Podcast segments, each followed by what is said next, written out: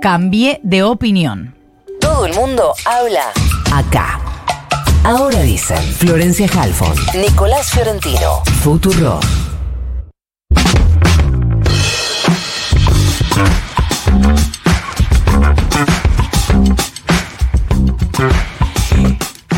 Meternos un poquito en el Congreso que eh, en los últimos días estuvo más tranqui después de un comienzo de año agitado, pero parece que se viene de vuelta intenso. Estamos en comunicación con Oscar Sago, jefe del bloque de La Libertad Avanza en Diputados. Oscar, buenos días. Florencia Halfon te saluda. ¿Cómo te va? Buen día, Florencia. ¿Cómo andan? Bien, gracias por atendernos. Por favor. Eh, Oscar, bueno, eh, aparentemente va a empezar pronto la discusión en la bicameral sobre el DNU. ¿Cómo, cómo se plantea esa discusión? Mañana a las 12 del mediodía se termina conformando la comisión. Ujú. ¿Y, y enseguida ya se, se empieza a discutir? Y eso después la comisión verá. Su presidente y el conjunto de los secretarios seguramente pondrán algún tipo de, de fecha de discusión o este de cómo va a ser el cronograma de la discusión de por todo lo que lo que pueda llegar a entrar o estar. Eh, nos estábamos preguntando recién si este anuncio que hizo ayer el vocero presidencial sobre analizar la posibilidad de declarar la educación como servicio esencial será finalmente un proyecto de ley. ¿Esto es algo que está conversando con el gobierno? ¿Sabés si va a ser un proyecto de ley? No, la verdad que todavía no, no hemos tenido reunión con el Ejecutivo, este, si la educación va a ser un servicio esencial, así que este, eso está todo en análisis, lo va a analizar el Ejecutivo y después seguramente lo trasladará a los legisladores y bueno, de ahí, de ser así, se verá el cronograma y cómo será la discusión. Eh, Oscar, eh, buen día. Nico Fiorentino te saluda. ¿Cómo estás? ¿Qué tal, Nico? ¿Cómo Eh, te va? recuerdo bien, recuerdo que durante el propio debate de la ley ómnibus, o ya frustrado el, el debate real de la ley ómnibus, fuiste de los primeros que eh, planteaste la posibilidad de que la ley llegue en varios proyectos al eh, Congreso. Eh, ¿Por información o por olfato o por algo crees que em, el Ejecutivo va a terminar optando por esa opción? Mira, este, la verdad que información no, porque estaba muy fresca cuando había caído y el presidente estaba afuera, pero era lo más, lo más lógico cuando uno, es decir, volver a tratar la ley con los 664 artículos, la ley de base, que es una ley importante, grande, este, con todo lo que significó de estar trabajando treinta y pico de días en comisiones, trabajando en plenario, eh, no es menor, y nuevamente pasar por eso eh, se puede dar. Yo lo escuchaba al ministro de Economía que estaban analizando, me parece que nuevamente tratarlas así me parece que es una cuestión que si bien ya estuvo discutida durante 35 días, nos ahorraría a nosotros ya todo lo que ya, ya conocemos, la posición de ambas cámaras, de distintas cámaras, conocemos la, la posición de la central de trabajadores, muchísimas pequeñas y medianas, que digamos que eso ya estaría por sobreentendido, porque si la ley viene de vuelta de la misma cuestión, no haría falta convocarlos, ¿no? Porque no cambiaría absolutamente nada pero me parece a mí que en las ordinarias, con el procedimiento que vamos a hacer seguramente después del primero de marzo para conformar las otras comisiones que quedan Sí. pendientes, eh, se abriría una un panorama mucho más, yo no sé si decirte más fácil, pero me parece que se pueden dividir las eh, todos los temas. Yo di como ejemplo que puede llegar a ser seguridad y justicia, puede ser educación, cultura, y alguna cuestión más desarrollo, Ujú. Y pueden así, puedes Sí, tenías electoral, tenías penal. leyes, podés tener distintas, y también puede ser más ágil también, ¿no? A la hora, porque no tendrías tanta cantidad de gente. Vos hiciste un plenario donde había este, mucho más, este, vos tenés mucho más diputados en cada comisión, y es mucho más amplio, donde tenés que buscar este, mucho más, eh, mucho más votos en, distintos, en distintas áreas. Entonces vos ahí las comisiones se reducirían y tenés los plenarios serían más chicos. eh, Otra agilidad, digamos. Comisiones con distintas comisiones. Entonces es para mí, para mi entender, es mucho más rápido, mucho más ágil y este, podés tener una ley a disposición en, el recinto en menos días. Y ahora, eh, Oscar, teniendo en cuenta todo esto que decís ahora, teniendo en cuenta toda la experiencia que fue el trámite de la eh, ley ómnibus, tanto en, tanto en términos de eh, cuál fue el ámbito de discusión, es decir, a qué, a qué comisiones se giró y a cuáles no, y el tiempo de discusión, Pregunta muy de diario del lunes. Con el diario del lunes en la mano, eh, ¿fue eh, torpe el trámite de la ley ómnibus? ¿Fue un error el trámite de la ley ómnibus? No, mira, es, es una herramienta que necesitaba el Poder Ejecutivo para complementar la estrategia que, que tiene el presidente y su equipo de trabajo, el Poder Ejecutivo en general, como para poder este, acompañar el proceso este, económico, social, educativo, cultural.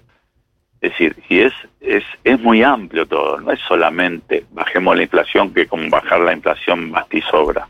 No, es un paquete. Por eso el ministro de Economía, el paquete fiscal lo separó después para que no entorpezca si era un problema de entorpecer lo que era la ley y dejando toda la ley en general, donde toca todos los temas. Si vos te pones a mirar, muchos nos criticaban porque tres comisiones no era suficiente, porque era cultura, educación, salud, mm. acción social, este, eh, hasta si se quiere las reformas en seguridad, en justicia.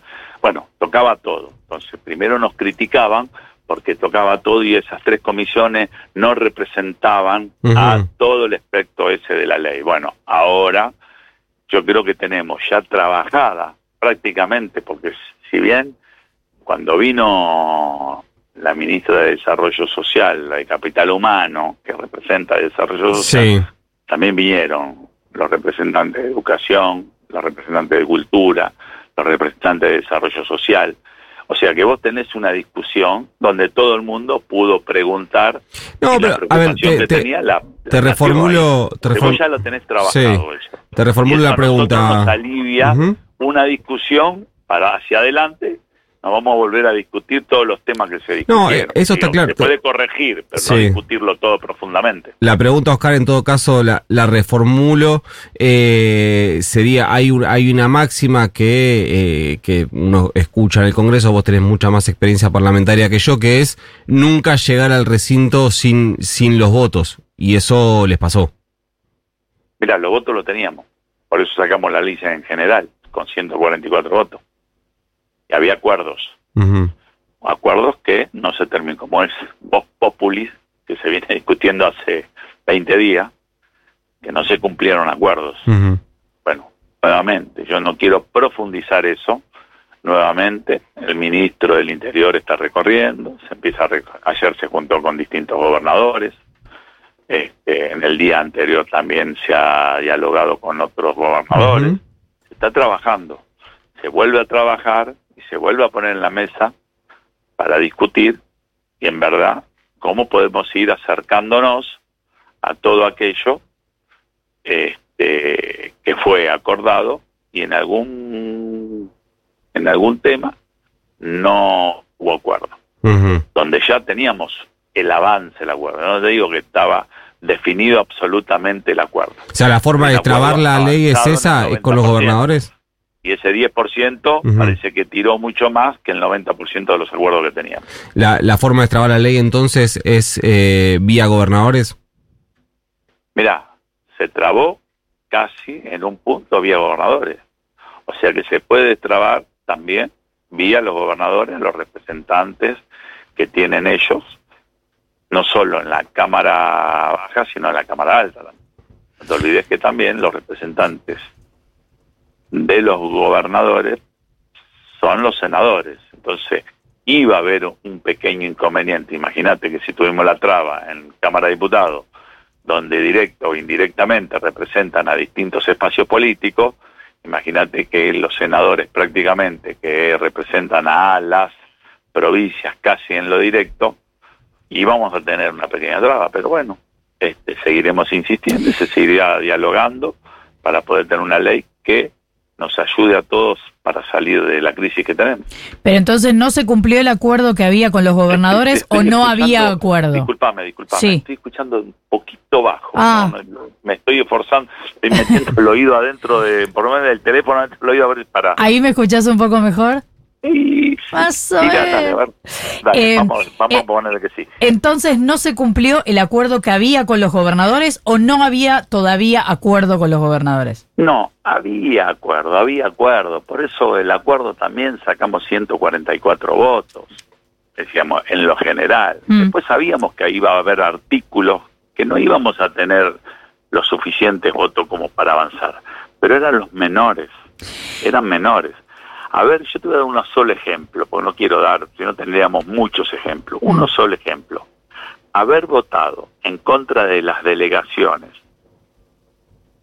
contra, este, digamos, para las delegaciones que le íbamos a trasladar al sector eh, de seguridad y justicia, haber votado en contra, de investigación de delitos graves, los asesinatos, narcotráfico, trata de niñas y niños, este, y un montón de cuestiones más. La verdad que no podemos entender con el desastre que hay hoy. Ayer acaban de matar nuevamente en la provincia de Buenos Aires al subjefe, creo que de la seguridad urbana, algo así. La Guardia Urbana. Digo, y esto es hoy tremendamente noticia, porque son gente de la seguridad que uno dice, bueno, seguramente están mucho más haber no cubierto ellos, sino experimentado, para que no le pase eso, le pasó, imagínate el desastre que es hoy la provincia de Buenos Aires, que en temas que no nos enteramos.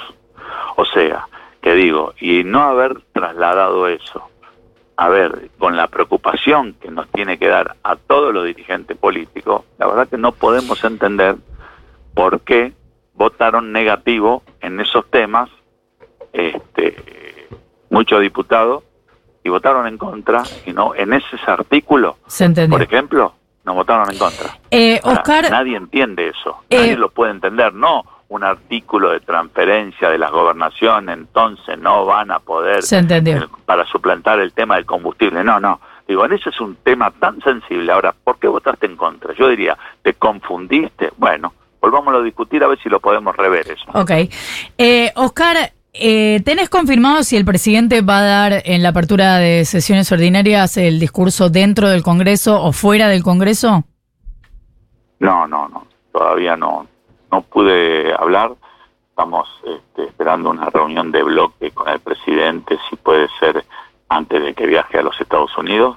Están viendo la agenda, a ver, porque hoy recibía, creo que a representantes del Fondo Monetario Internacional Así que bueno, teníamos una reunión en el día de hoy. ¿Y preferirías que sea puertas adentro del Congreso? Estamos pasando, pero bueno, íbamos a hablar con el presidente a ver cómo iba a ser la metodología. Seguramente íbamos a charlar este tema mm. para lo que era el primero de marzo. ¿Y preferirías que fuera adentro? ¿Vos le vas a hacer alguna sugerencia? No, por supuesto. Yo siempre estoy para trabajar, para, para este, poder este, con los distintos representantes, con todos los bloques en general, sea unibloque o sea el bloque mayoritario, de trabajar de, y sentarnos a la mesa de la discusión y ser gente adulta porque el, el fondo de la cuestión que los argentinos la están pasando mal. Ok, ¿querés que el discurso se haga adentro? Sí, sí, por supuesto. Eh, en mi parte, seguro.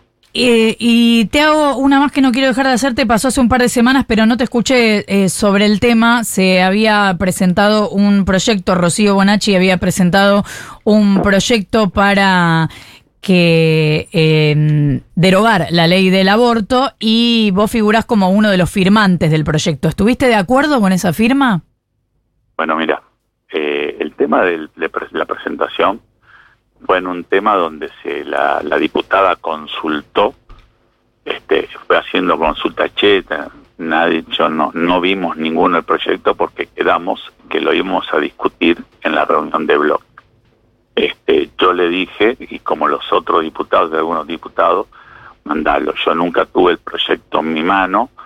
En cuestión, Rocío retiró todos los nombres que, que estaban ahí dialogados. Mm. Yo le dije, Rocío, estamos para sentarnos y dialogarlo. Puedo estar en contra o puedo estar a favor este, pero era un tema, está- estábamos en plena ley y ella lo único que cometió, tiene todo su derecho, porque es una diputada más de las 259 en presentar un proyecto de ley, si bien lo íbamos a tratar en el bloque, porque en el bloque vas a tener un montón de diputados, es un bloque de 38, pero como en todos los bloques vos tenés los que están a favor, los que están en contra, ha sucedido con la ley de abortos, porque han votado bloques con la mitad a favor y con la mitad en contra, con un 70-80% a favor y con el 20 o 30% en contra, todos los bloques del Congreso cuando salió la ley.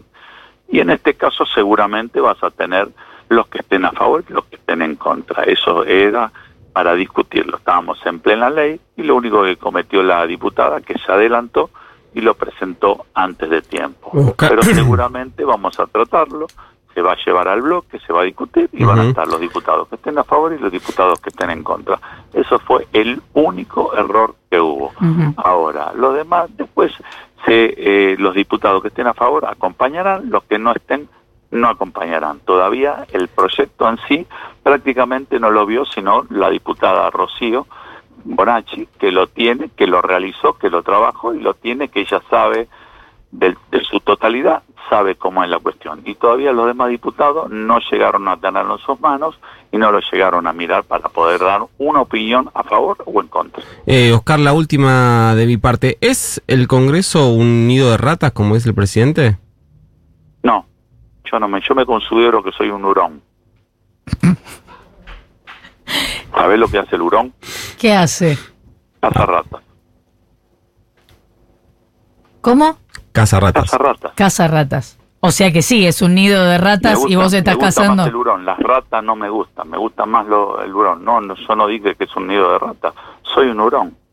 Nada más. ¿Pero estás cazando ratas? ¿Eh?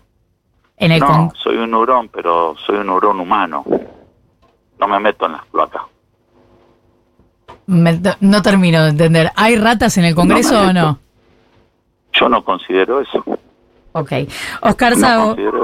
Oscar Sago, jefe de bloque de La Libertad Avanza en Diputados, muchas gracias por habernos atendido. No. Gracias a ustedes por llamar. Un abrazo.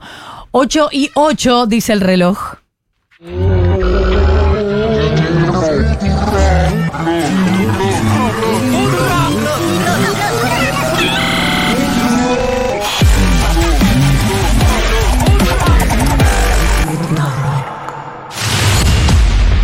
Seguramente usted no lo sabía.